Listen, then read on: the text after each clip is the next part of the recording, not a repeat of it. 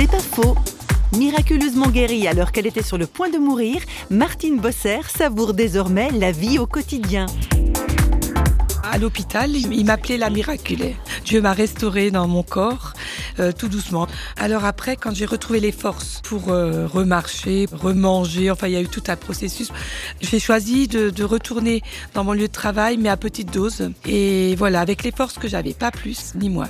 Je me rendais compte que la vie est très fragile, donc euh, d'aller au travail, c'était un miracle aussi parce que je pouvais y aller à pied, toute seule. Chaque journée, pour moi, est précieuse.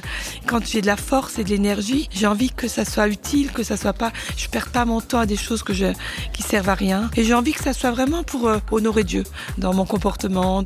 J'ai envie de, de rendre service si je peux, avec les forces que j'ai. C'est pas faux, vous a été proposé par parole.fm.